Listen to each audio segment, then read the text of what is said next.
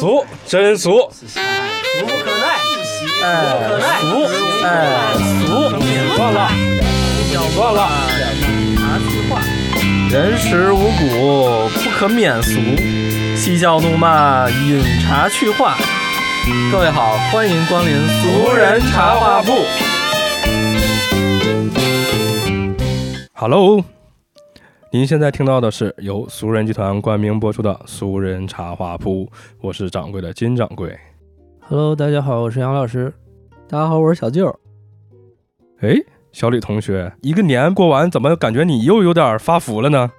哎呀，这这个在家里吃的太好了。是不是过年过得挺愉快？对 对对，年前不是就是挺福气的吗？挺福气的吧？福气年嘛，咱们年前聊那个那些菜，你都做了吗？都做了，都做了，是不是家里没人吃，结果你都吃了，所以你就发福了？扛下了所有。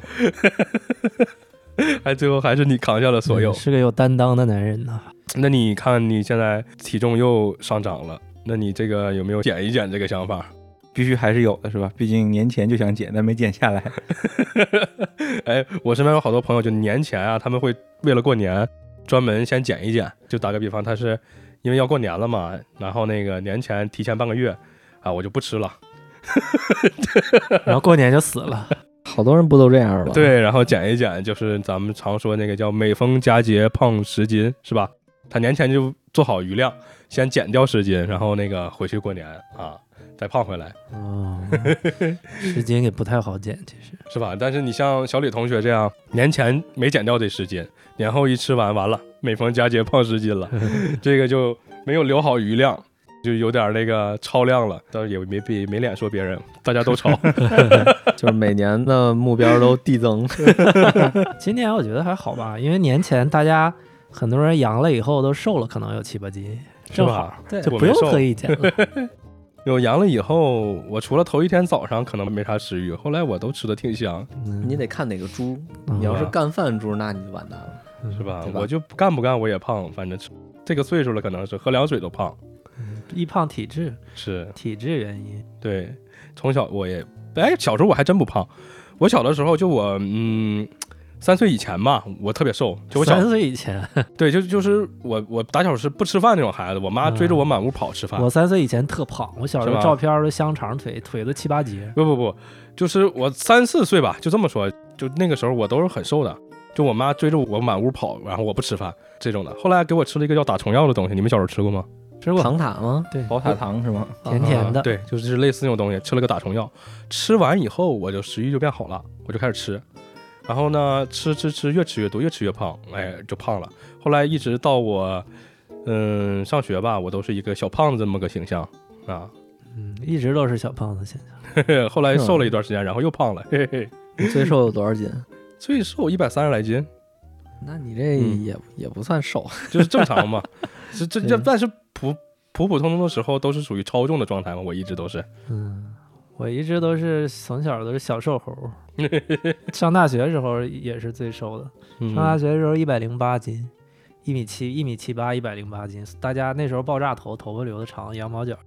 然后所有同学毕业跟我说，那时候我们刚入学，找不着自己班级在哪儿，去瞅你，特别瘦，头发特别炸毛那个，哎，这就是我们班。然后大家就都来了。嗯，后来大二结束那个暑假回去以后，所有街坊邻居来了都看，说：“哎，你家孩子这么瘦。”所有人来了都念叨一遍，我就特别烦他们，我就要反击，我就开始增肥，然后吃了一个假期，每天早上吃两个煎饼果子，然后再喝两个豆浆，使劲吃，每天吃三个馒头，好不容易一个假期就长到了一百二十斤，那个是我特别深的一个印象，就到一百二。啊，大哦毕业工作了以后就慢慢就胖了。我刚上班那会儿，我有夜班，夜班，我早上跟同事吃饭，就是我们俩都得吃俩饼，就是我们吃一顿早点。当时啊，因为那个两个夹肉饼，两个肉夹馍嘛，一人俩，然后再加上一碗汤，我俩吃早点得花就得花我估计五六十七八十，那是得胖。我俩吃了个早点。那是得胖。反正我就记得，你你想两个肉饼可能就二三十块钱了吧，对吧？然后两个汤啊，又二三十块钱，然后再来点咸菜、凉菜这那的。我俩早上吃完，因为你上完夜班，你下夜班你可能吃完就回去睡觉了啊，或者哦吃完你再忙活忙活就回家了。那更更容易胖。，对，是刚上班那会儿，我记得印象特别深。我刚上班那几年，我有个小伙伴儿，我们吃真吃啊，那个吃你都害怕，就什么意思呢？晚上下班一起约好了，我们吃个饭吧，吃，呃，吃吃完饭了，吃晚饭了啊，我们去吃点零食吧，吃个炸臭豆腐，吃个什么玩意儿的，因为那个时候你就好吃，你知道吧？对好，吃，然后你还得去，哎，我知道哪儿哪儿有一家什么什么好吃，驱车十里地、二十里地去吃一口，哎，挺好。后来吃完炸臭豆腐，觉得，哎呀，得那个啥呀，溜溜缝，走，回去吃碗拉面。就是那个晚上，晚上啊，我就这么吃。刚上班那会儿就到处乱窜在吃，然后还吃很多。你想这么个吃法，他能不胖吗？哎，是刚上班的时候都这样吗？你也这样吗？你刚上班？我操！我刚上班的时候，那个我我记得特清楚，有一段时间我中午吃一个盖饭，然后还吃一个面。你这什么吃？碳水加碳水对，就是就是，我记得特清楚，那会儿就是有一个公司门口有一饭馆，他是是就什么都有啊。早上起来从那儿买包子，买四个，然后上班中午，然后一一碗盖饭，假如说就搭配着来嘛，素的盖饭就吃肉的面，呃，素的面就吃肉的盖饭，吃了这么一得有半个多月，一个月吧，差不多。后来就觉得不行了，不不行了，吃腻了，，不是不是吃腻了，是钱 钱有点吃不起了。钱有点吃不起了。太贵了。太贵贵了我去，后来就控制了。嗯，你从小到大是个什么体型状况？是偏瘦？我像我这种瘦猴，还是小胖墩儿、我我起起伏伏，小气球？忽胖忽瘦。我小学三年级之前是瘦猴，去广州就胖了。对，然后从广州回来，因为那会儿那会儿是这样，就是我小时候不爱吃饭，但是广州去我大姨那儿，因为我大姨是一个嗯，就是比较做饭特别好吃，所以你不不不不是，她是比较一个严厉的家长，太严厉了，对她特严厉，不想挨骂你就硬吃。对她就是因为我是比较广州那边，就是我待的那个地儿在呃也不在广州，是在一个三线城市。后来呢，那儿好多就是那种小吃，它特多。我下学就吃那小吃，回来就不吃饭了。嗯，然后那不得严厉的削你？啊就挨削了。回来就说嘛，后来我小时候就犟，我就那意思说，那我外边吃，我回来我也吃，嗯，然后没吃进去。使劲塞，就是那种吃吐了我也往这咽。然后后来就胖了，就胃口也大了，等于说到了初中吧，就初中回来一直都挺肉乎的，结果一上初中就瘦了，可能就是运动量就开始大了，开始乒乓球、篮球、各种足球、各种踢玩什么的。这一回来，反正是一直瘦到了上班之前。那会儿好像我才八十多斤，一尺二的腰。然后上班吃面加饭又胖了。对，但是有一点啊，上班之前我也是那么大饭量，我一般是四两米饭，三个肉菜，一个素菜，再加一馒头。你要是按两打打四两，那就是我们宿舍当时最能吃的了。对，我因为呃，我上学的时候应该是两毛五一两饭吧，还是两毛了？女孩都吃半两。对，呃，反正不贵。哎对，那我想想啊，我算一下，我记得我们当时男孩可能是一两半啊、嗯，不是一两毛五，这这怎么算这个钱？反正就是男孩是一两半、二两、二两半，嗯，女孩可能就一两一两半，就是这样。但是多少钱我记不清了。嗯，反正我是四两米饭，三个肉菜，一个素菜，再加一馒头。回宿舍的路上还得再吃点。我们宿舍最能吃的吃四两米饭，就我记得我们食堂吃的不贵啊，很便宜，一顿早点，我一个饼一碗粥可能花两块钱。我记得我那个小伙伴，就我说那个吃四两米饭那小伙伴，他有一天早上吃了十八块钱，就是那个年代吃十八？对他真我印象最深就是他有那天吃了十八，我说你你吃了点啥呀？他说就是这个来点，那个粥来点，那个菜来点，那个来点，反正七七八八加起来花了十八，他应该是吃了很多东西。真带劲啊啊！我去，对，然后我说你是怎么了饿了吗？他说就是饿呀，想吃啊，他就吃了十八块钱。我印象中就就他中午能吃了四两米饭，我们可能饿了可能就二两米饭，不饿可能一两半，就正常嘛。我最高记录就是十个，十一个汉堡，十一个肯德基的可以啊，十一个汉堡这个记录。我见过上一次见着按十个买汉堡的，那那就就我就见过一个人买汉堡是按十个十个买的，所以节前跟你说那个烧麦嘛，嗯，那没问题。真真牛，那真没问题。我记得最清楚，我妈那会儿买面条，我跟我一哥们儿回家吃炸酱面，我妈买了一星期的面条，让我们俩一顿干没了。哎，不过面条确实有的人爱吃面条，能吃很多。我小的时候就吃，还没吃饱吗？对，能吃挺多面条。小李同学是从小是啥体型？我是我是一直是从小瘦猴到四五年级，然后生病了，吃了个药，吃激素哎有点激素，然后长胖，长胖了以后那个口味就大开，特别是初高中的时候，家里管的不多，然后就不初高中的时候家里管再多也得让你吃饱呀，而且就是就是就是初高中的时候，家里那个爸妈在家的时候少，啊，对，就是你自己吃呃吃的自己自己就爱买炸鸡吃，啊，然后那个时候比较胖，一直胖到大学，啊。胖到大学，就是虽然我一直的观念是，好像虽然胖，但是好像对健康没啥影响。啊我以为你想说这个虽然胖，但是从来一直没缺过对象，所以觉得没什么。嗯 那倒没有啊。然后，然后我后来是那个大学的时候发那个胆囊炎，啊，然后疼嘛，我就感觉得嗯减肥，对，然后然后就一咬牙就，当时是最重的时候到二百六吧，然后减到了一百三十，哇，一百三十多，这个太牛逼了，对对半了，一百三十多对，半砍了，然后减了持续了两年吧，然后这两年这个疫情就是老待在家里就吃，嗯然后就又又反弹了不少，对，就这么个情况。嗯，就是我见过那个吃激素的啊，我有个朋友就是也是生病了吃了激素，然后就就跟吹气球似的，一下就胖了。就他那个吃法，就是上去吃一碗拉面，吃完了就跟没吃一样，然后又要一碗拉面。但是你知道他吃面那个速度，可能你刚见到那面，他就两口已经吃完了，就是真的就是你你特别饿特别饿那种感觉啊。然后呢，你你想啊，你见到面的时候他已经吃完了，他吃完了他就肯定是那那个吃法肯定说明没吃饱呀，对吧？呃马上又会要第二碗，就是至少两碗面打底，就是至少是两碗面，他才能说是啊感觉到吃到东西，他才能觉觉察到他吃到东西了。就是给我的感觉是这种感觉，这否则的话，一碗面下肚，他没觉得他就吃到东西了。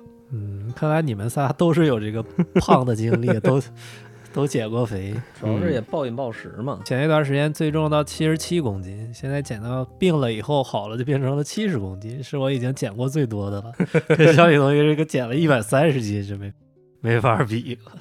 你是通过什么减啊？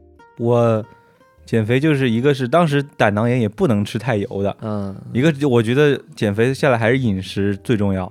然后当时当时也是有点疫情嘛，然后我又在武汉当时，也是有点这这疫，情，然后我在武汉最严重的地方，嗯，我就老在下边，当时体重太大，就在走路，每天就在那走，走了每天十公里就那样走啊，啊。当就是时你是专专门要走，还是说上班，还是不是上班，就是为了晚上出去走，啊？就是专门要走，对，专门嗯去类似于对就就去走，然后走就是那个时候一个月就是十来斤，就那样稳定的往下瘦。当时走的慢，得快两个小时，哇塞，后来就就跑起来了，就快了，嗯，啊，那这个也需要花一段时间吧？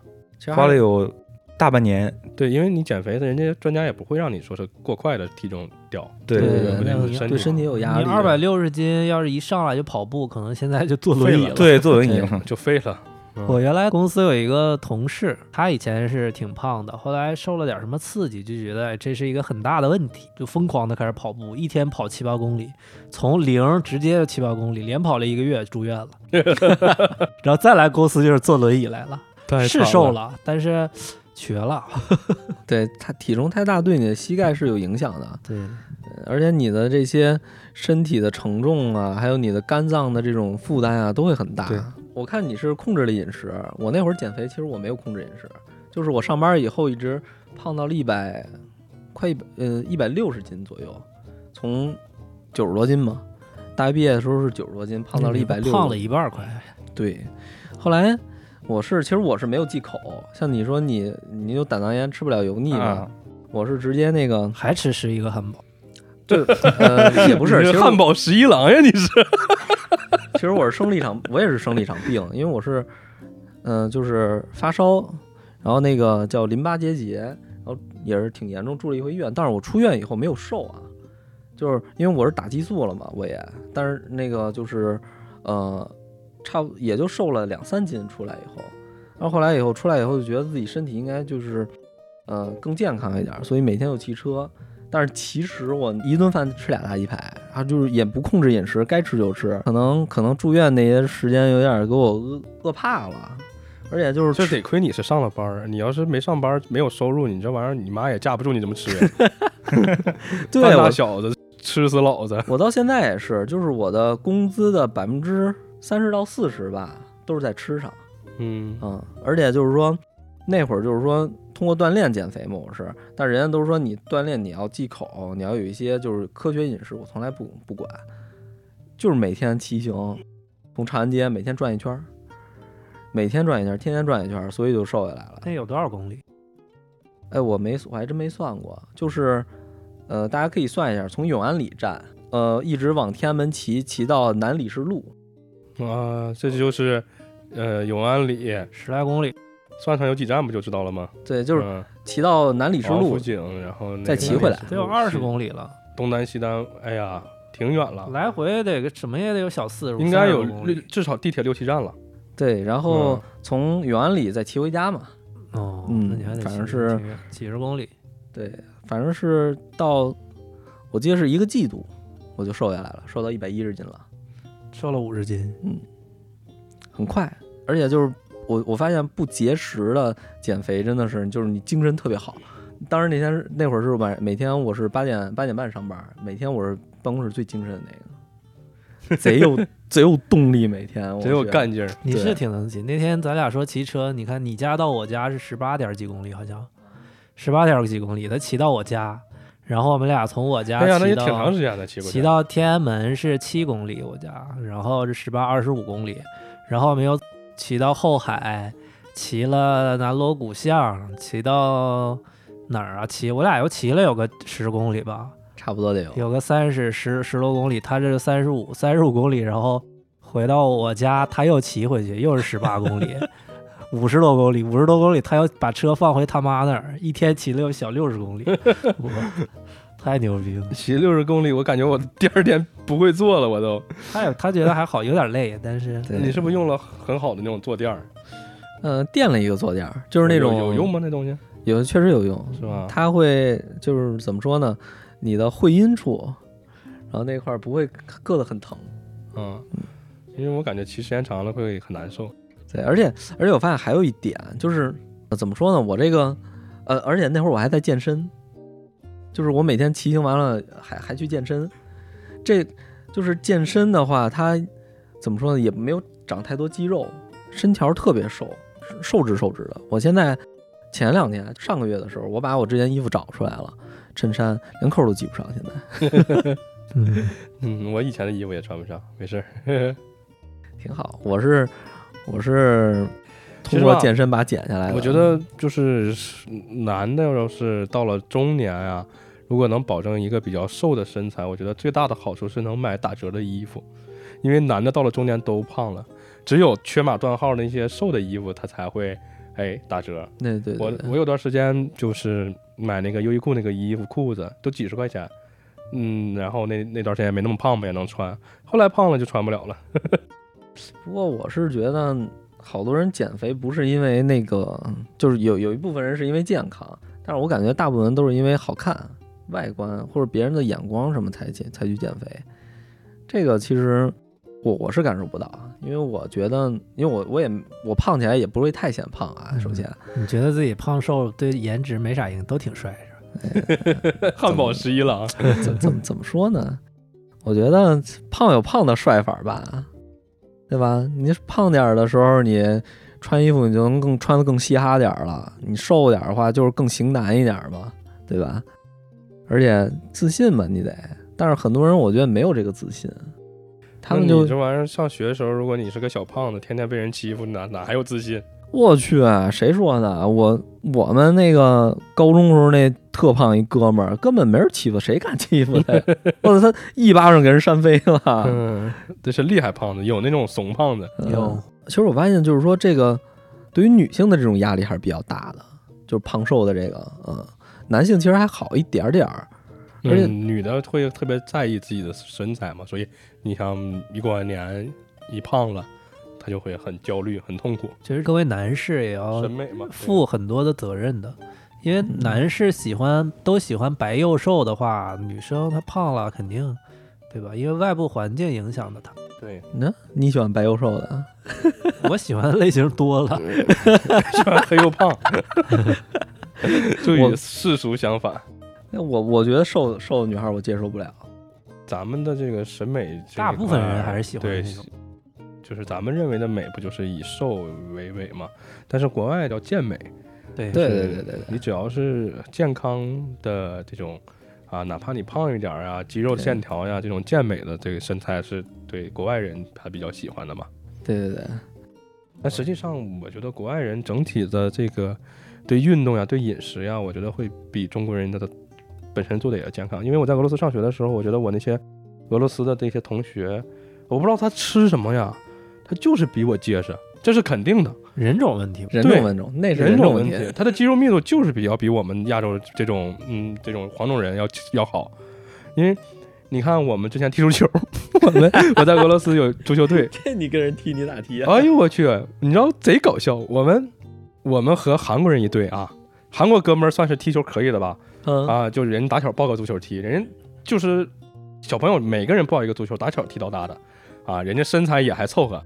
然后呢，俄罗斯人一队，我们和韩国人一队啊，我们就不用说了，我们是老弱病残，我们这一队的人戴眼镜的、胖子，然后书呆子，然后那个就走路都走不利索的，就啊，我们这一队的中国人，然后我们这一队的韩国人，但是韩国人可能只占其中的三分之一这样啊，这三分之一韩国人人家踢得不错啊，烦死你们了！对，但因为因为韩国人没有那么多，所以韩国人跟我们混在一队。俄罗斯人是又瘦又高，基本上人家一步就赶我们两步了。啊，我们这种老弱病残队跟人家，即使加上了韩国人这个外援啊，也踢不过人家。人家没让你们两分吗？人一看，哎，就是你们你知道，打篮球还能勉强一打，踢足球就根本踢不了。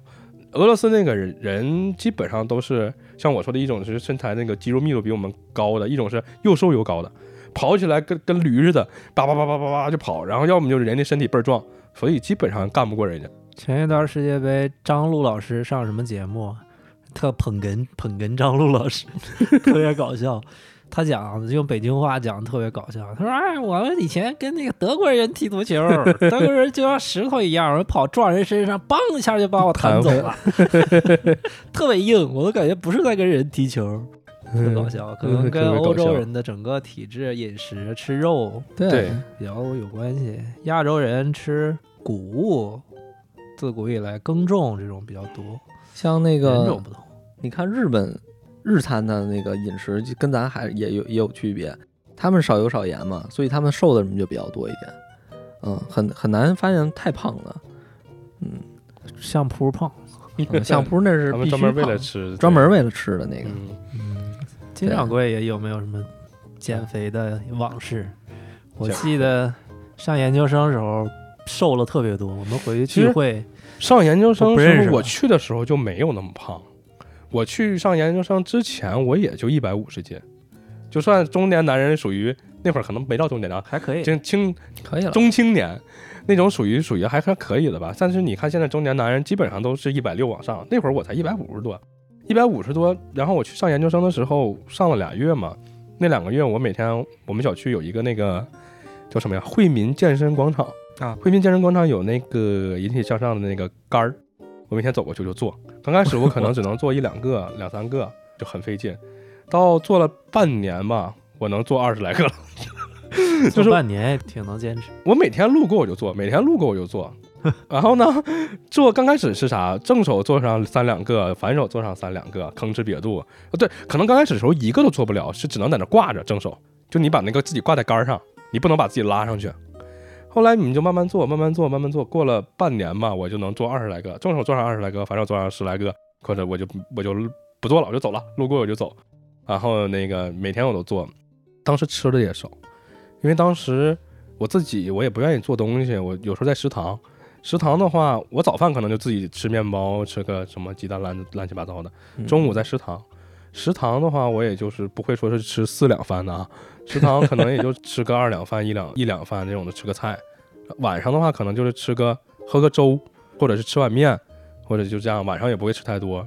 然后吃完了，我还去跑步，因为你吃太多也跑不了，对吧？少吃点垫吧一口，然后你去跑步。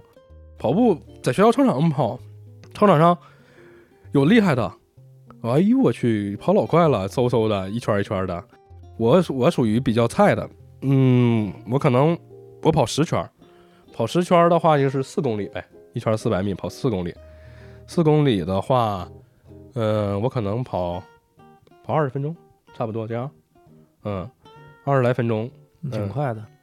我一公里，哎，咱们这咱们正常达标是跑一公里哈，以前上学啊，不是三公里吗？八百米，哎，别男一千米嘛，一千公里，一千米，对一千米。我上大学的时候，我没说我上大学的时候，上高中的时候跑一千米，我跑不下来。那个时候胖嘛，跑不下来怎么办呢？跑一圈儿，走一圈儿，正好过线的时候，大家跑完第三圈了吧？对吧？三圈吧，是吧？正好我跟上了，我走一圈跟上人家跑三圈了，我好一起过线。就是用这种手段就达标嘛。上上学的时候，那会儿是真的跑不下来，很胖那会儿。但是到后来可能也没有那么胖，然后也运动，嗯，瘦了一些。加上我我研究生的时候，我可能跑一公里，我可能跑达标是四分半，我记得。因为为什么知道呢？因为有段时间我我有朋友考那个事业单位，事业单位有那个有要需要体测的这种岗位，他说你也报吧，你也报。我说我报报，报完了我们叫准备。我说行，一起准备，准备那个你做题吧，简单做一下题，然后你得准备体测吧。我说行，咱俩准备体测，准备体测。我说这这玩意儿我一百八九十斤的，我也跑不动。头一天，那我咱俩先饿饿上半拉月吧，先减减肥，先饿上半拉月。我和我那小伙伴儿 边准备做题考试就边饿，啊，饿的没力气跑了都，饿了还真瘦了，饿了瘦了。但是你那个情况下，你别体测，你别说你什么一公里达标四分半以内，什么引体向上做几个，这根本不可能。我那会儿那么胖，后来就这次考试啊，嗯那次考试以后，哩哩啦啦过去得有多半年吧，我才瘦到一百三十斤。但是这多半年期间，就是发生了很多事情。在这次考试最后笔试都没过，还什么体测？人笔试要前三，我考第十几，根本的没没没过笔试。后来就哩哩啦啦过了半年，这半年，呃，没事儿跑跑步，然后像我后来就八月份、九月份不就入学了嘛，这就多半年嘛。你想八九月份入学的时候，就一直到年底，我才可能瘦到了一百三十来斤，就每天晚上去跑一跑四公里，然后路过我就做做引体向上，那个时候还是比较结实的，其实又瘦又结实。那你最多也是减了五十斤左右。嗯，其实可能都没有五十斤，因为这个，但是这个持续的阶段很漫长，你知道吗？就是从一就算是一百七八十斤吧，从一百七八十斤减到一百三十斤，可能得过去将近一年了。很费劲儿。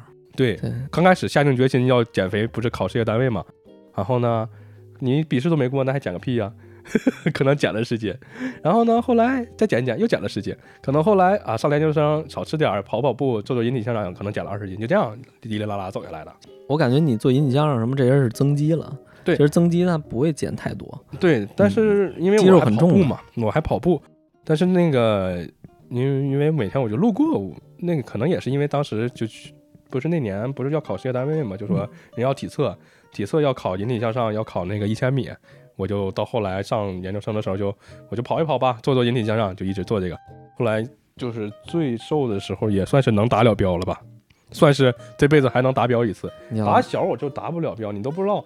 我上小学的时候就是个小胖子，嗯，因为我是转校生嘛，转过去以后，人家每个班都要达标，我属于达不了标的，就是那怎么办呢？达标那天我别去了，我就干脆想想办法，我就请个假，我拉逃避肚子，对我逃避了，我不去了。不，老师也不想让你去，哦，你去了你达不了标，人老师对吧？扣钱。对呀、扣钱呀、啊啊，，对啊。但是实际上那个时候小学的时候达标，小学的时候可能每天早上还跑个一两圈儿，也就跑一两圈儿。但是因为胖呀，小学的时候那一两圈儿我可能都跑不下来。等上到初中，你让我踢足球、打篮球，这个我还是很乐意的。但是让我达标，我又跑不了，是这样。其实你也得分人，像你看我那会儿那么瘦，一千米我也跑不了，就是我不爱跑步。你要让我骑自行车，骑多少去多少都没问题，但是你要让我跑一千米，真不是真不行。跑步这个东西对不同的人群，它的速度要求完全不一样。我最近几个月跑步，我能跑三公里，我能跑到每每公里最快的话，我能跑到六分半，我觉得已经很快了。这还是我得使劲跑，跑完特别累 你。常规我不累的跑法，我得跑到七分十秒以内，我觉得是常规的。再稍微慢点就六分五十秒是比较正常。我上周去上拳击课，有一个零二年的北京警警察学院的小伙，我看他发朋友圈跑三公里，配速是五分半，我就说嗯我说哇塞，你这个怪不得体力好，一个是年轻，一个是跑得快啊，三公里配速五分半。他说五分半是我瞎跑的，跑得很慢，我们学校要求是四分二十秒。你想想啊，这是对警校四分二十秒，然后三公里四分二十秒配速不对啊，不不，一公里四分二十啊，配速每公里四分二十秒对我。以为三公里四分二飞过去了，我天，太快了。然后这个是一个是我嘛，我是业余选手，第二个是警校的，他是四分二十秒，也学校要求。我觉得四分二十秒不过分，正常大学生达标四分半，呃，三公里，不管你几公里啊。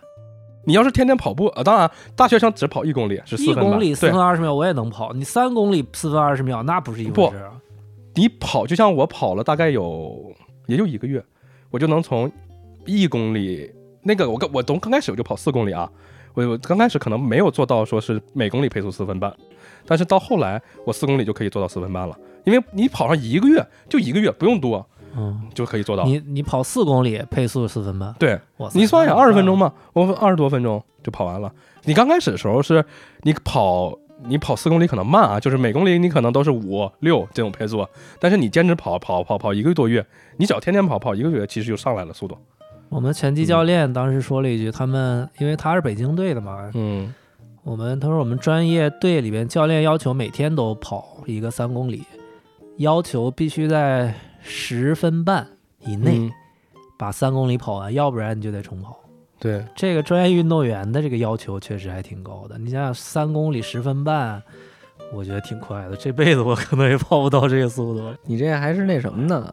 你这还是那个运动员的标准呢。你再看那个消防员和军队的那种，他们负重跑，哎呦，那个就狠了。我负重更狠，对，我那个就是那会儿我上班门口就是一个呃消防队嘛，每天都能看到他们负重跑，每天背着那个罐儿什么那些，我去，我看着他们都感觉不是一般人。因为你知道当时我跑的时候，可能也是因为我有这个想，就是想达标的这种想法嘛，我就跑。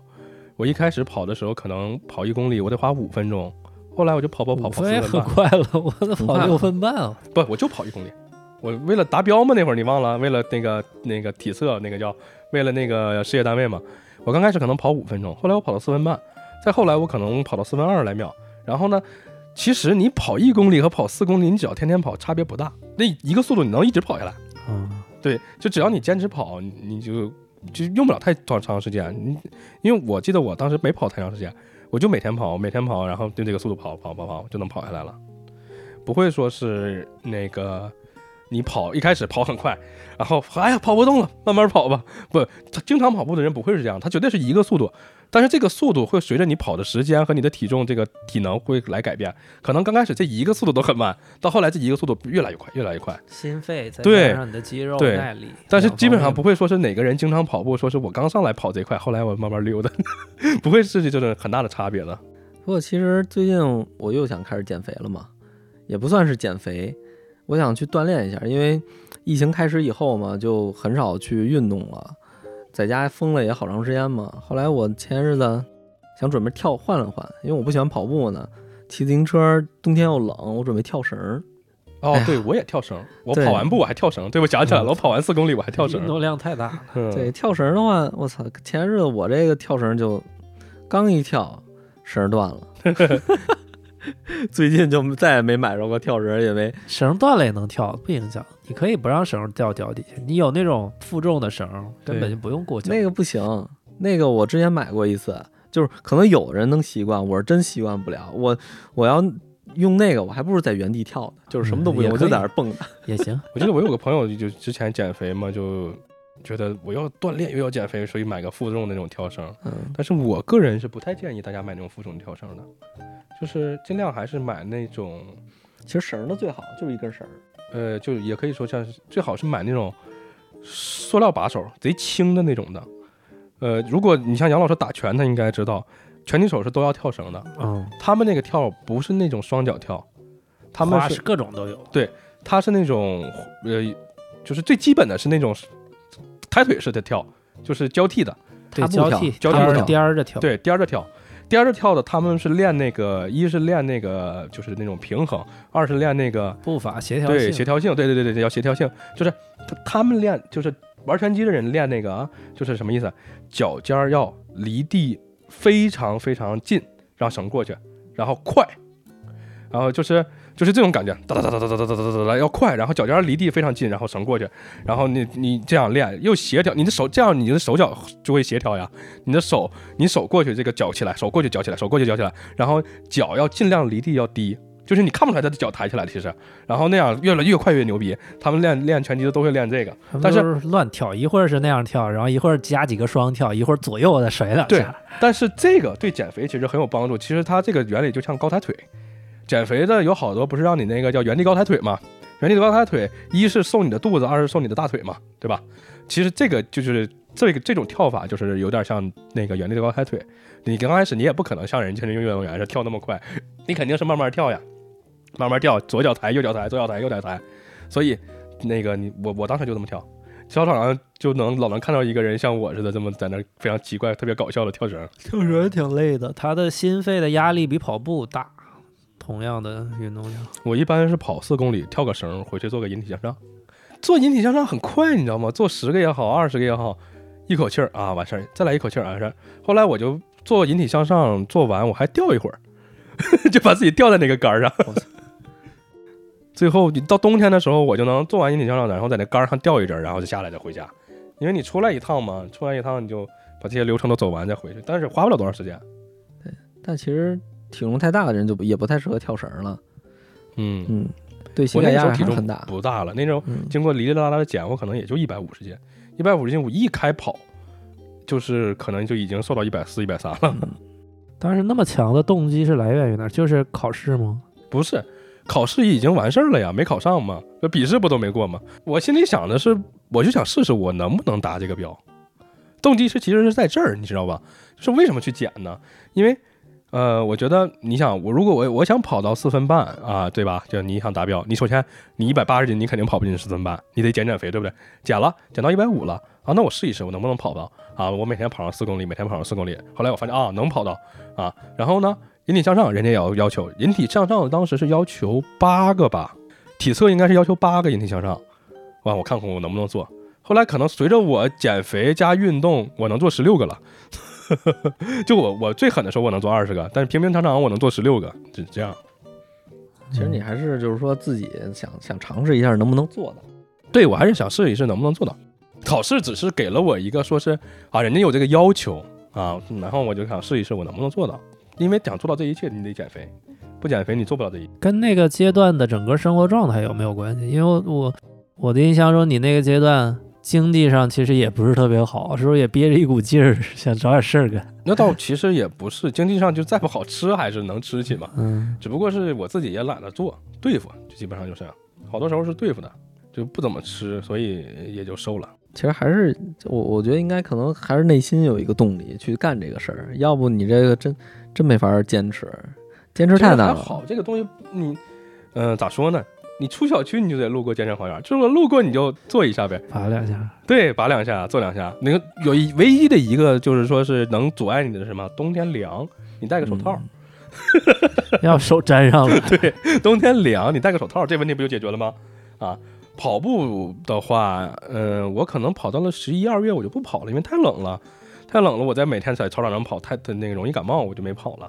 觉得我嗯我是觉得你你这个还还挺好的。你你要像我，就是说你说路过就练一下，我可不行，我没这动力，你咋去练呢？你当时的动机是啥？减那么多，就是生病，然后我是我是因为我觉得体力不太好，因为上楼都喘嘛，爬个两三层就喘了开始，所以我是觉得人家一口气爬五楼，你爬两三层，作为汉堡十一郎，爬两层楼就喘。对，因为因为之前从来没有这种感受。我之前就是上高中嘛，上大学我一般都是篮球场能跑全场，而且是不停跑，跑一下午。跑一下午对，后来 是捡球的。后来那个你就你就后来你就发现，嗯、爬个楼梯都不喘，然后走会儿就喘，我就觉得不行了。然后就开始练，然后后来练到就是能能骑个我最多骑个四五十公里吧，自行车以后开始就没有没有这种状态了，就慢慢的就好了。但是现在最近又恢复这个状态了，感觉。又上两三层楼就喘了，对，因为我现在住复式嘛，那你每天都得上一层呀，你对得上去睡觉呀，在家就得上，在家一上去就喘，上去不行。上去就累，上去就躺下了。爬会儿就累，所以我觉得这个状态是不太好的。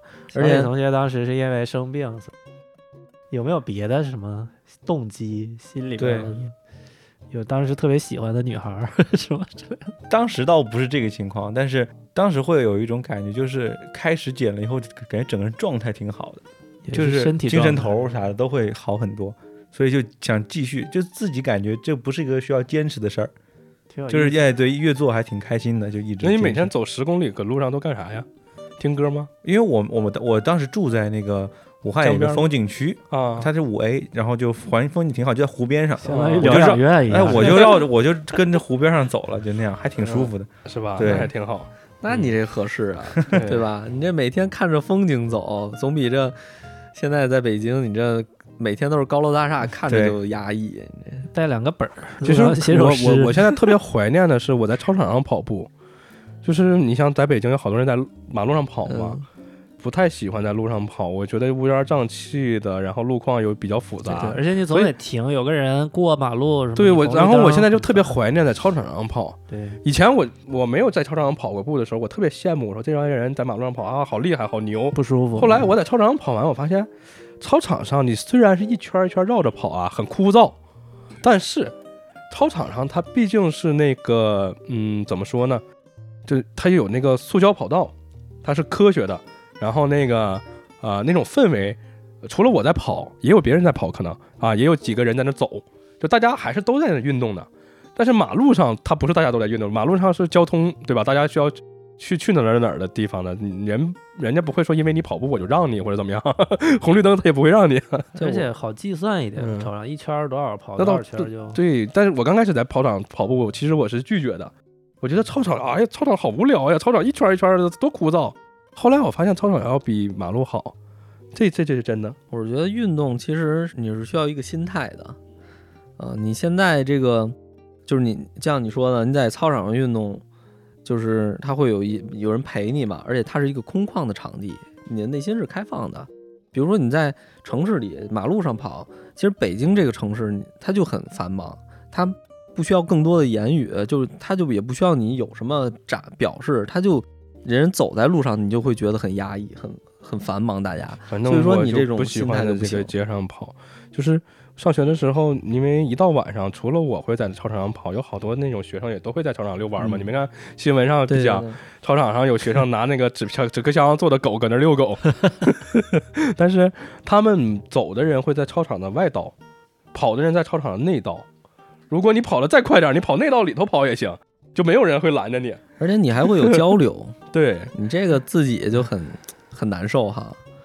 我每次，嗯，因为那会儿天已经冷了嘛，入学的时候是九月份，你想，它慢慢十月份、十一月份就冷了，我得穿个外套跑，穿外套跑跑跑跑一半，我不就热了吗？我就把外套扔那个球门架子上，会有那种小球门，小球门它不是放在那个正常球门那位置，正常球门那位置，我从操场我没法把衣服扔上那架子上，小球门是放在操场的，就是那个挨着跑道那儿啊，我就跑过去，我热了，我把衣服扔那架子上，不会有人拿的，跑跑跑跑几圈，我回来拿上衣服就走就行了。但是你在大马路上，你可能脱了也没地儿扔。很多人 很多人锻炼开始还是因为这个身体状态的原因。我最近发现，大部分啊就是我认识，还有我平时也听播客嘛，很多节目里真正养成运动习惯的，基本都得在三十都年轻了，三十五往上这个阶段吧，就是像成中年人了，嗯不管是男女，发现自己真身体素质状态都下滑了，有这种中年危机了，年轻才真正养成就是因为我年轻的时候，就像我刚才说的时候，每天晚上吃好多，去吃各种好吃的，我还讲话了，我不光吃，我还给别人洗脑，我说，哎呀，年轻就是本钱，造吧。对，后来那小伙伴痛风了，对吃不动了。年轻新陈代谢也快一些，嗯，不太容易胖，从工作以后就慢慢胖，越来越胖，体质下降特别特别快。其实你说减肥这个事儿，因为我打小就胖嘛，我减肥这个事情我还是做了许多努力的。当然啊，不是每次都成功了，只有那一次啊成功了。之前你说失败也没失败，我体重可能一百四五十斤那会儿，也算稍微稍微有点胖吧，所以就再没往下减。但是你要说胖的没谱了，也不至于说胖的没谱了。所以，嗯，之前好多好好长一段时间，我的体重都是那个一百四五十斤这样。其实体重有的时候也只是一个数字，对有些人肌肉含量嗯对比重比较高的话，嗯其实他体重挺大的，你完全看不出来。对，有练举重那些五十九公斤级女子举重，你去看，你看哪这些女的，你看有一百二，个儿也不高，但他其实就是那么重，但他肌肉特别发达，他就是肩膀宽腰细。你像我小的时候，我达标达不了标，我就从来跑根本跑不了。你别说跑多少米了，就打小每天不学校不得让跑步吗？我就从来没跑过，我就想尽一切办法就不跑，就跑不动，跑不了。然后上初中你达不了标，不及格。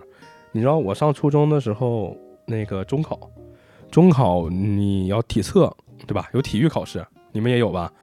就是你正常除了考文化课，还需要考一个体育。体育我们当时是二十分，就是不知道怎么比怎么占比啊，反正就是测了一个立定跳，测了一个多少五十米，也不知道一百米，还测了一个什么，可能引体向上忘了啊，就是测了几个小项目，就很简单的小项目啊，啊三个好像是。然后呢，临到初中中考的时候，学校每年下午就会说啊别学习了，出去练那个体育吧。我也不练，练体育的时候，我一看我这个样儿，这个逼样儿，我也考不过。我也考不过，我就不练，不练我就跟我另几个小伙伴我打扑克，体育课的，你这也是体育，你这也人家每你这也是体育，体育你这一个项目。下围棋也行。人家每天下午都出去练那个体测嘛，就这几个项目练练好了，最后拿满二十分。我不练，我合计我练我也达不到嘛，我不练了，我就打扑克。每天下午跟他们一起打扑克，打得挺开心。后来考试了，考试了，我考了，我找了人呢，还找了个人，结果这个人啊，最后可能因为各种原因吧，没没办成。我的分儿就是其他同学基本上差不多都是二十分，就是二十分满分，我是十七分啊，十七分儿十七分呗，无所谓。啊，无所谓，差就扣三分。那我。呃，这玩意儿也没个及格不及格，就十七分好像可能都算是低的了，基本上都会得个，因为像我刚才说的，都大家都是满分二十分嘛，可能只要你别太次，可能都是有时候扣一分的了不地了。像我这十七分其实属于低的了，因为我实在是体育那个玩不明白嘛我。记着应该是有一个及格线，因为我那会儿考的时候也是三科，但是我忘了哪三科了。对，我前两科，呃，就已经达到及格线了，第三科这一千米我就没跑，对，我们没有以前没有大项。弃权了。没有大项，就是我说那种立定跳那种小嗯项，很简单，所以说其实就是走个形式，呃，素质教育嘛，说体测，然后最后我得了十七分儿，你那个应该是没有考够的话，应该不给你毕业证吧？高中的，我记得初中初中。哦，那初对，中初中初中都能那个啥嘛。然后我拿到十七分以后，那文文化课呗。结果当年的分数线是五百二十七，对吧？我考了五百零七，我五百零六啊，是吗？嗯，我考了五百零七，然后那不对呀，五五百零六，你体育如果二十分的话，你只差一分上重点高中，啊，高中啊，初中呀？我以为考大学呢，不是，我说的初中，中考。那不是，那不是，啊，中考中考的话，因为那个五百二十七上重点高中啊，当时包头市有两所嘛，就是最重点的、最最牛逼的，五百二十七就可以上。这个五百二十七是总总分数，就是体育加上那个文化课。你就差这三分，差在这儿。对，然后呢，我考了五百零七。如果说我体育是二十分，我就上了。其实哦单单看文化课的，其实我是够了的，啊，但是加了十七分，我就不够了。就差三分。不够了以后，我就上不了最牛的那个重点高中，我就上了稍微次点的重点高中。稍微次点重点高中，就是人家意思你来念啊，给你免学费这个那叭叭叭啊，就就就算后来我就没没有去那个就是那个好最好的嘛，所以就去了稍微次点，就算是因为体育也因为胖嘛，吃过亏哈，也算是吃过亏嘛。好了，上了高中以后更好了，体测我就更不用测了，我又开始琢磨歪门邪道了。人跑一千米跑三圈，我跑两圈，我走一圈，最后一起就过线。对我记得高中的时候你还有个毛病，就是习惯性崴脚。呃，因为可能运动也比较少，后来就好了呗。不也还是体重大吧？因为打篮球嘛，体重大，你一跳就容易崴脚。经常崴，对对吧？一打就崴，对，体重大嘛，它容易崴脚。对，一打篮球就崴脚。所以体重大还是有很大影响。一个是分儿可能体育不好，分儿不没上成好的学。对你俩有没有啥别的影响？体重问题，比如说被被这个追求的女孩嫌弃啥的？反正大学大学应该是有吧，我记得大学生就是大学同就当上大学的时候，反正是有那个比较胖的男孩为了女孩减肥的这种故事太多了。但是我是觉得没没有太大必要。我倒到这方面我倒觉得还好，比较自信，对，心态比较稳定啊。然后你像我上了大学以后，其实高考完，因为考完，我记得那那个段时间我们玩乐队嘛，我就在减肥。我印象特别深，有一次就是那个假期，其实我就在减肥。我合计，哎，高考完了也没什么事儿，减减肥呗，减减肥瘦了就上大学嘛，对吧？啊、上高中时候已经挺胖了，上高中时候我可能一百七十斤了。上高中时候挺胖，我得一百七十多斤。我记得有一次测测体重，男生你这几十公斤、六十公斤、七十公斤，到我这儿八十多公斤，大家一看，哎呦我操，你咋是八开头？然后全班可能也没几个八开头的，就有点胖了嘛。然后那个呃，我说那我就试试减减肥呗，减减肥。上高中那会儿也没有时间让你出去运动或者怎么样。我说那我怎么办呢？我在家跑跑步吧。在家跑，对，在家跑，客厅里跑，因为我看了个 讲什么讲阳台跑，没不，我看了一个，当时可能不知道网上也不知道什么地儿，我看了一个，就讲有一个人在家原地跑，跑了多长多长时间，瘦了多少多少斤。我说那我也跑一个试试吧。跑了一天，我说这原地跑这事儿有点嘚儿啊。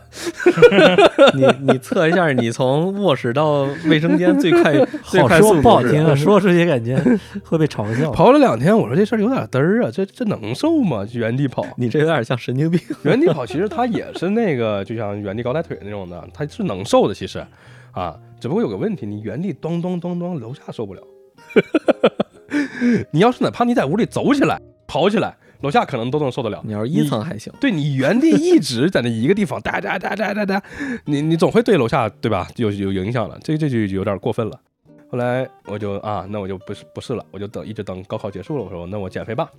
高考结束减肥，我印象最深的是那个高考结束，大家都有那个升学宴嘛，升学宴大家都去吃顿饭嘛，坐那儿一起吃，同是同学嘛，坐一桌，坐一桌，我也坐那儿，大家都吃。同学就说那你也吃点呗，我说我不吃，我减肥。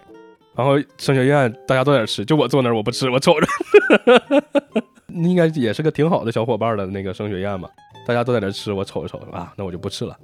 但是我上大学之前，我去之前这个假期还真是瘦了一下，我可能从八十公斤变八开头变成七开头了，肯定是啊，这样也算是瘦了二十斤，可能上学的时候，然后就上大学了嘛，上大学的时候可能就一百四十来斤这样了，就没有那么胖了。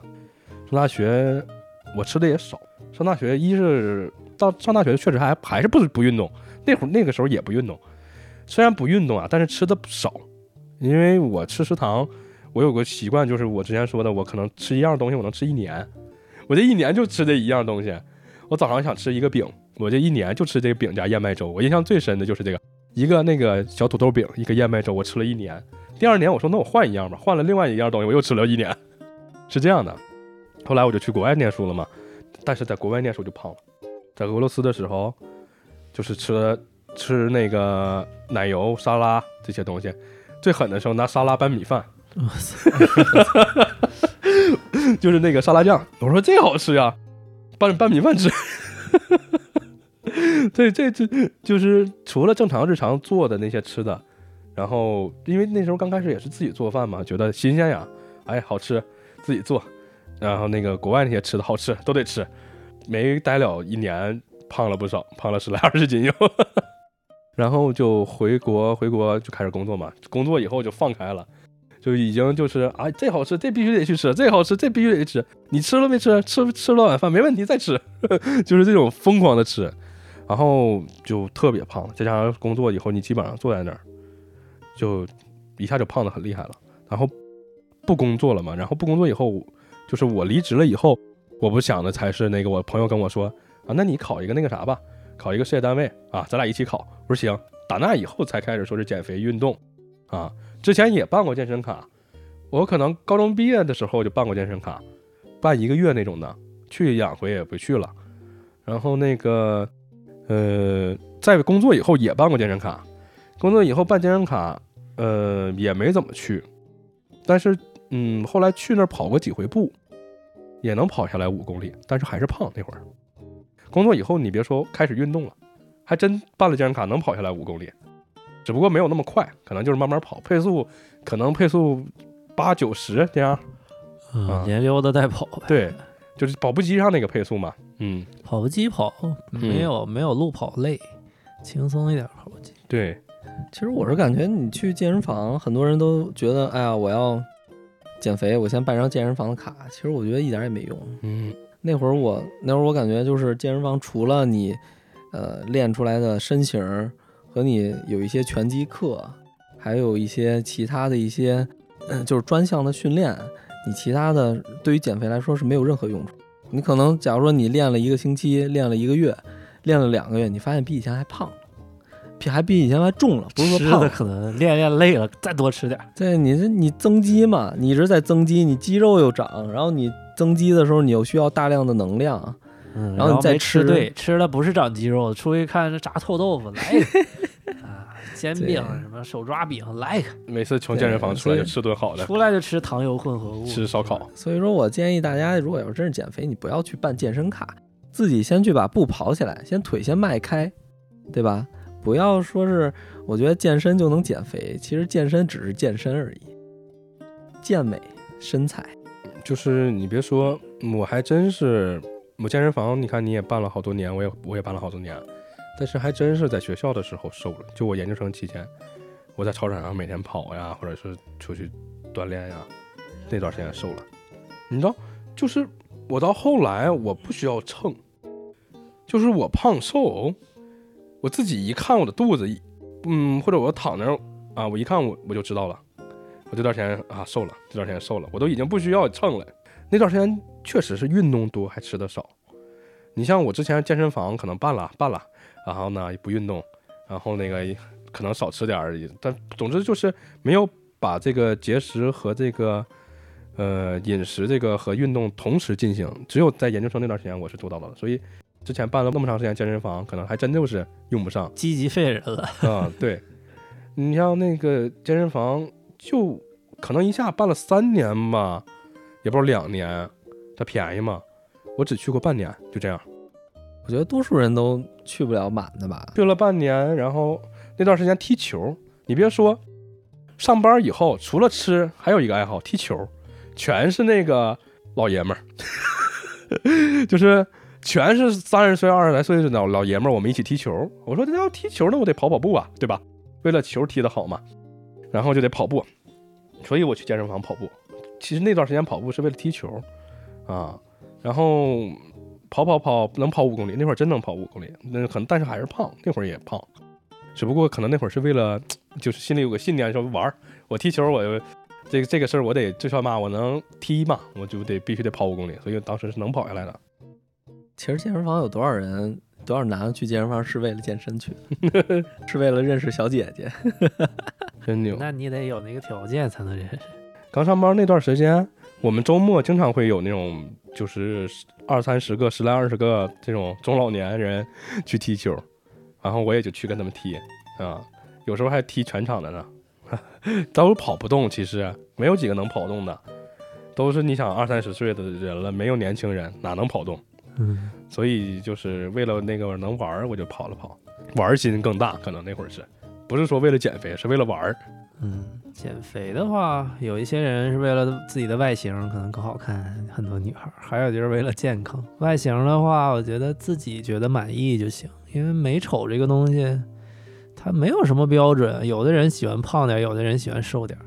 金掌柜女朋友喜欢他胖点儿，嗯，又吃胖了，因为那个啥，说我瘦了是长不脸儿，胖了脸就没显那么长了。我觉得你首先你不管胖瘦，你得先有自信，啊，对，嗯，你你有一个好的心态，其次是你要有一个好的身体，对吧？对，健康更重要。对你从内心表达出来的一个一个气质，其实是像那个我在那个抖音上看有一个叫那个呃我忘了他叫什么了，一个一个一个网红，他是他的头像是一个菜花儿，不知道你们有有看见过吗？没看过。对，就是她，她就是一个，她是一个女孩儿，然后她是橄榄球，爱玩橄榄球，然后好多好多那种就是说，呃，她她是比较比较那种就是说丰满的女孩儿嘛，我觉得那种就是她很，而且她皮肤是那种小麦色，我觉得那种就特别好，看着她就很自信，而且不会就是就是也长长得也很漂亮，然后但是她有一个特别特别逗的点，他是模仿张飞特别像，真牛，什么鬼？什么玩意儿？我忘了叫什么了，再回头回头可以让金掌柜写在 公众号里边。我去，那而且他是画他自己画上胡子，然后把那胡子就是贴用那个就那塑料片做成假胡子一贴，然后把那个就是九几版那个张飞那个形象，然后做同样表情，就简直是一模一样。但是你再看他翻过来的那些抖音，哇，这特好看。我觉得那样的身材，就是那样的女孩那样的，就那样的自信的那种感觉，我觉得就是特别标杆的一种状态。对人的美丑，你看一个人的，一个是直观的视觉印象嘛，对，就好比这些女性运动员，我们经常评中国最美女运动员，有的时候以前说李娜嗯，打网球那个对吧？你要不知道她是打网球的，不知道她是这个世界顶级的选手，你就光看她站在那儿，你可能并不觉得她有多美。对。但是加上他的这个网球打得特别好，能力特别强，加上他性格特别火爆，也是武汉人嘛，对吧？对，嗯，老乡，你就会觉得，哎，他很美。对还有女篮的，现在的一些运动员，你要是光把他放在那儿，感觉哇塞，个儿这么高，长得也一般。但是你要是他是呃亚洲冠军，能力特别强，性格特别可爱，还有一个中国举重队的李雯雯，对吧？奥运会冠军，碾压所有人。你要是光把她放在那儿，哇塞，这女孩个儿这么高，这么胖。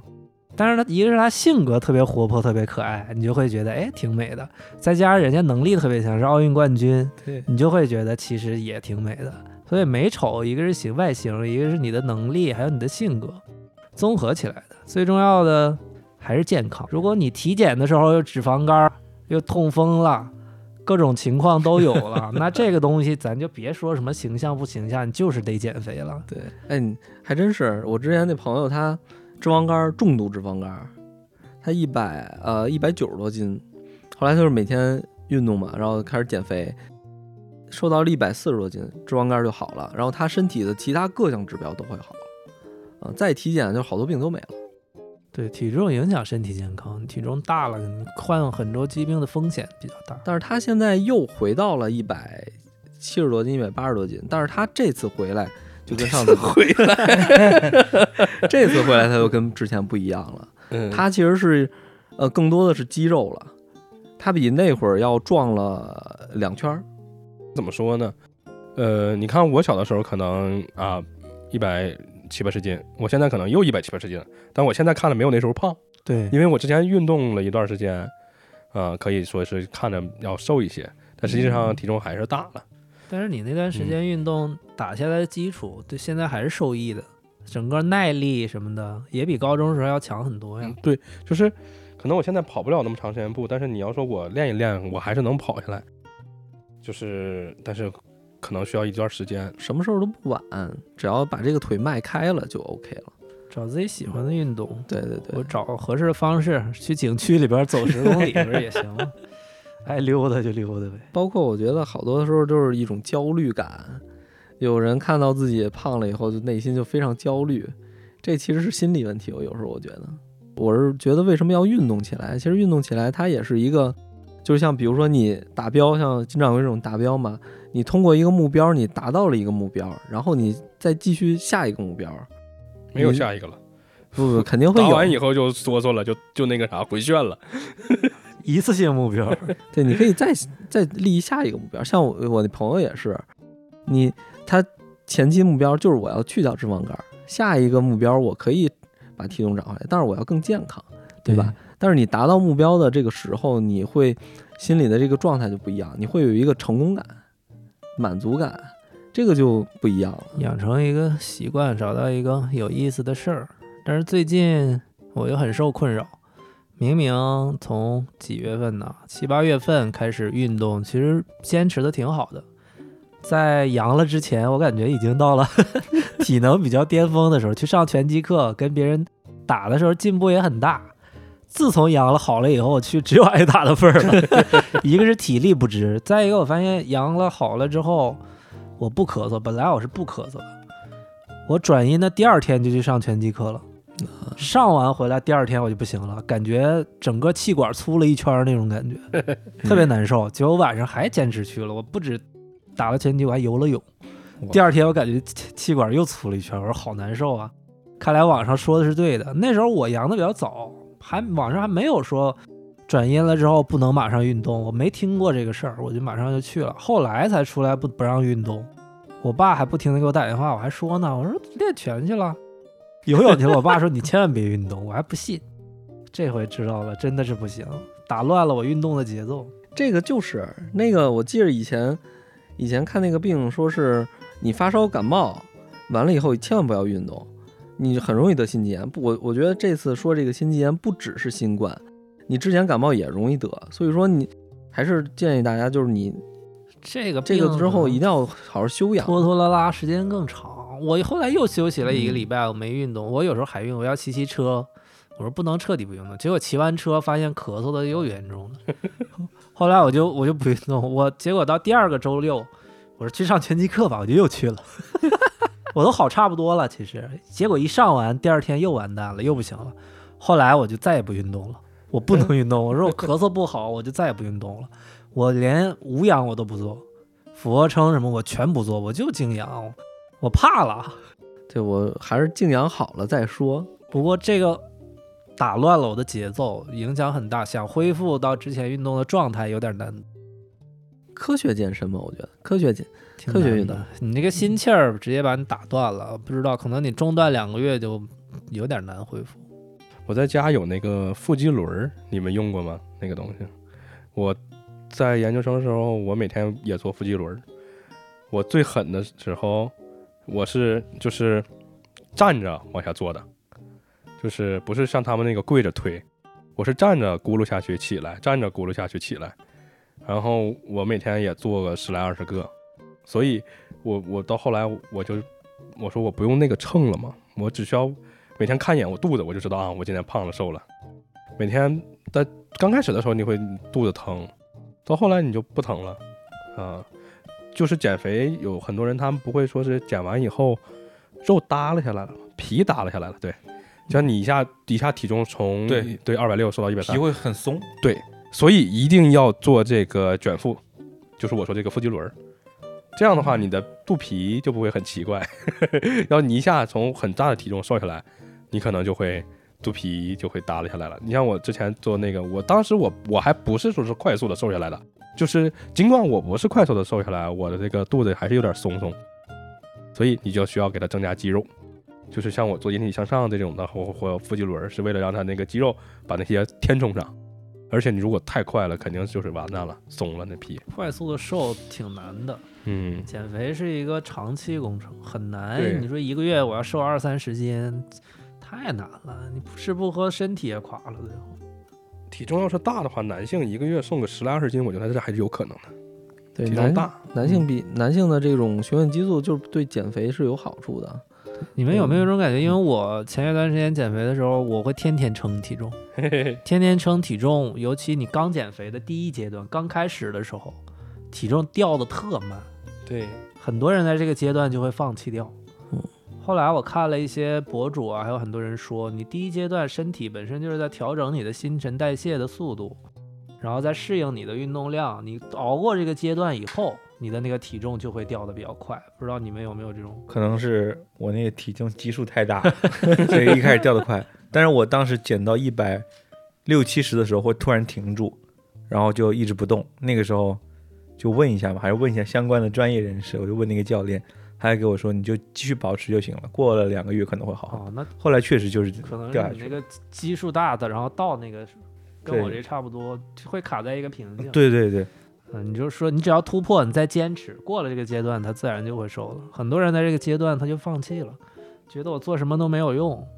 其实这个阶段坚持过去，就无所谓，你不用看那个秤，就是你真的是打个比方啊，就像我上研究生的时候，你养成那个习惯了，你我每天我就吃那点东西，我每天我就要那个点儿去跑步，我就要路过了要做个引体向上，你看不看那个秤不重要，也重要，对我来说也重要，因为我有一个红线吧，我的那条线就是七十五公斤，我会不定期的就称一下，我一旦超过了七十五，就算到七十五点二、七十五点五，我就要减了。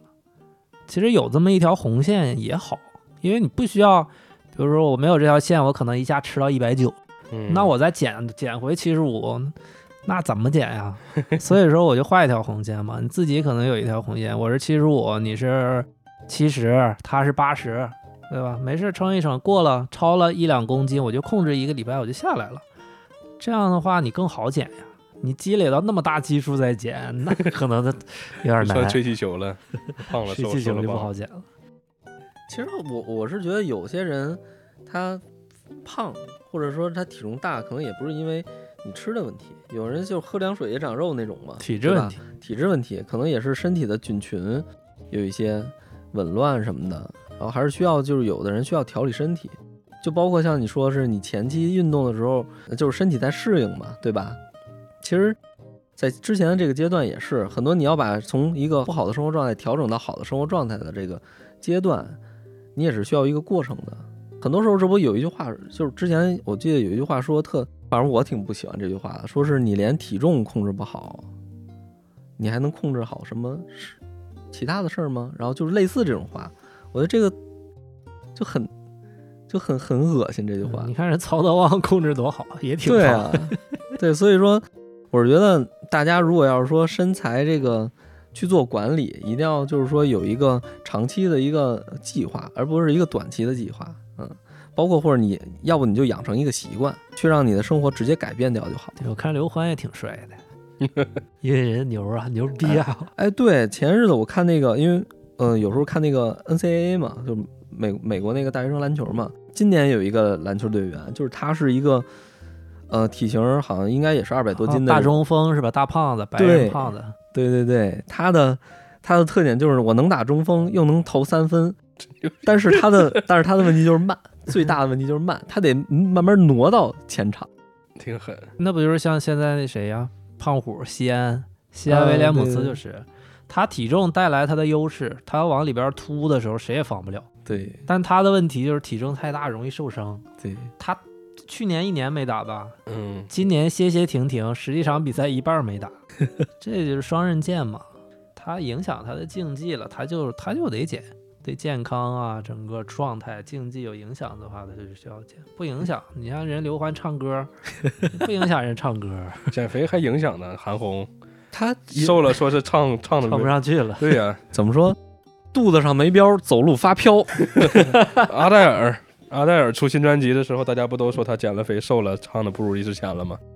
底气嘛，你看那些男高音嘛，都是好多都是那种体重比较稍微大一点的哈，他有底气嘛。其实普通人倒怎么说呢，没必要那么那个啥苛刻，想吃点啥你就吃点啥，然后呢想运动你就运动。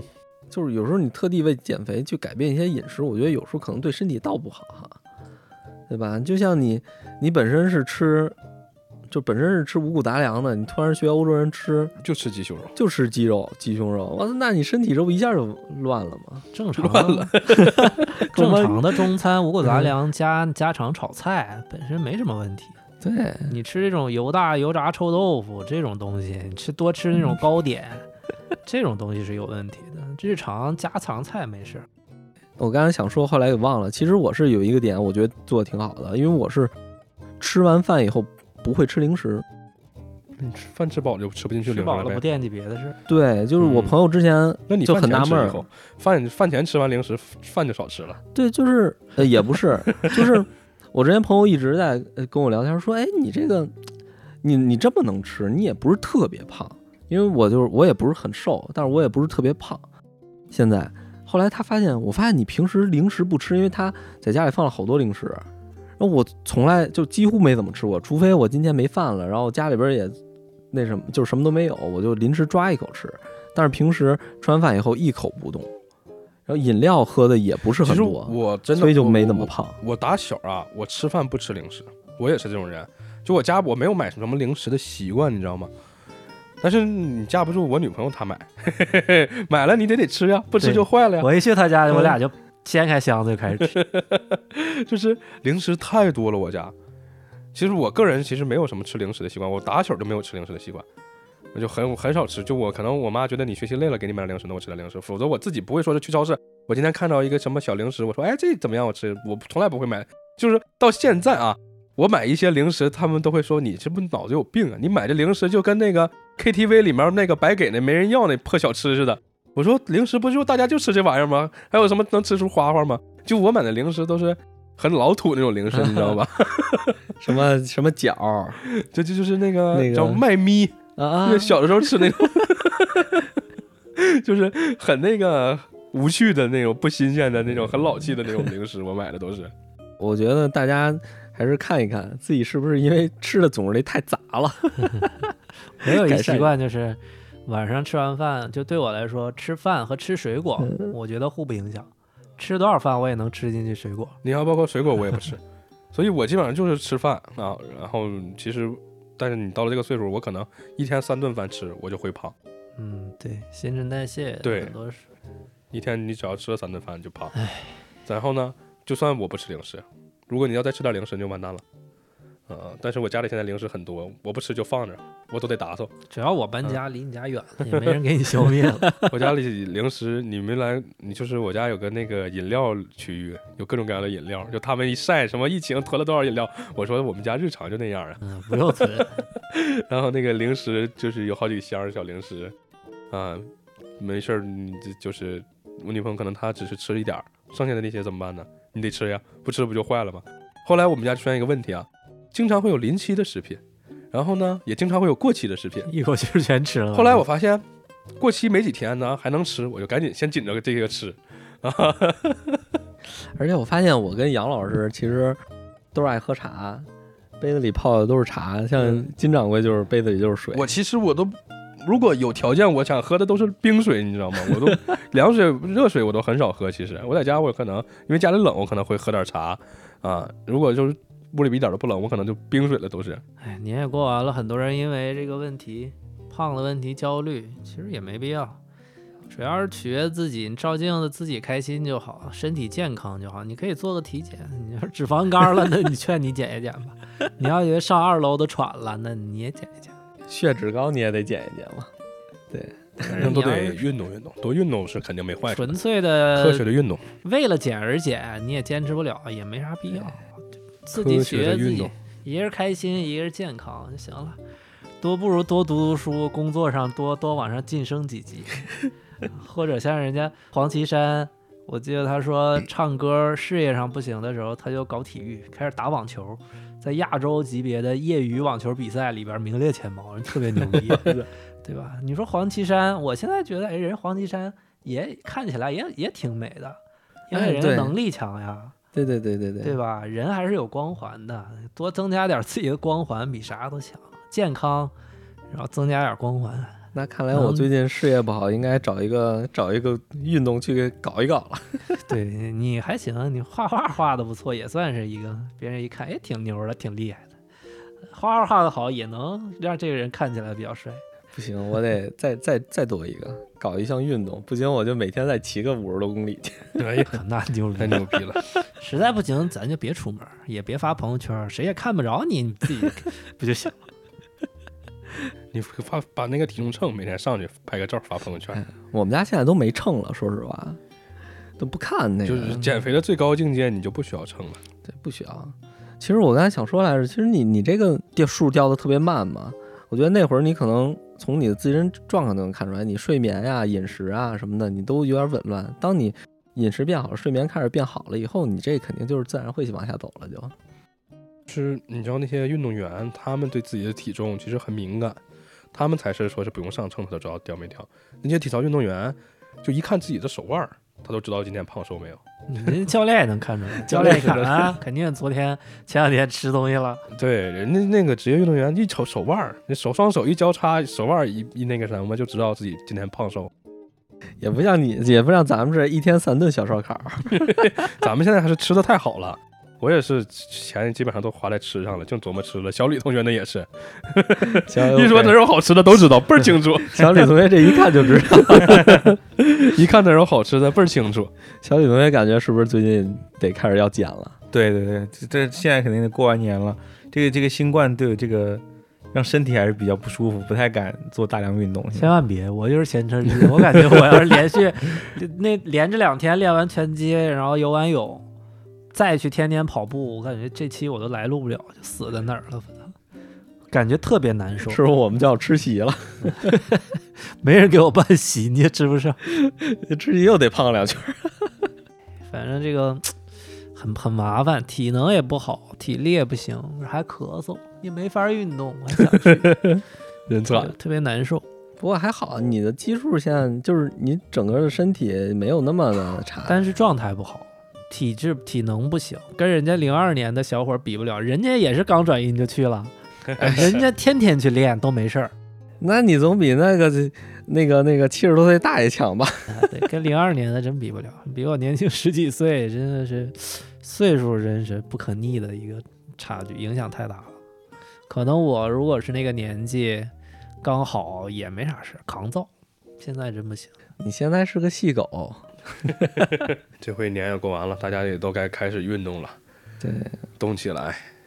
少吃点儿，好吃的也都吃完了，嗯，这回就吃点蔬菜，吃点水果，吃点高蛋白。实在再不济，就是什么都控制不了，就少喝饮料。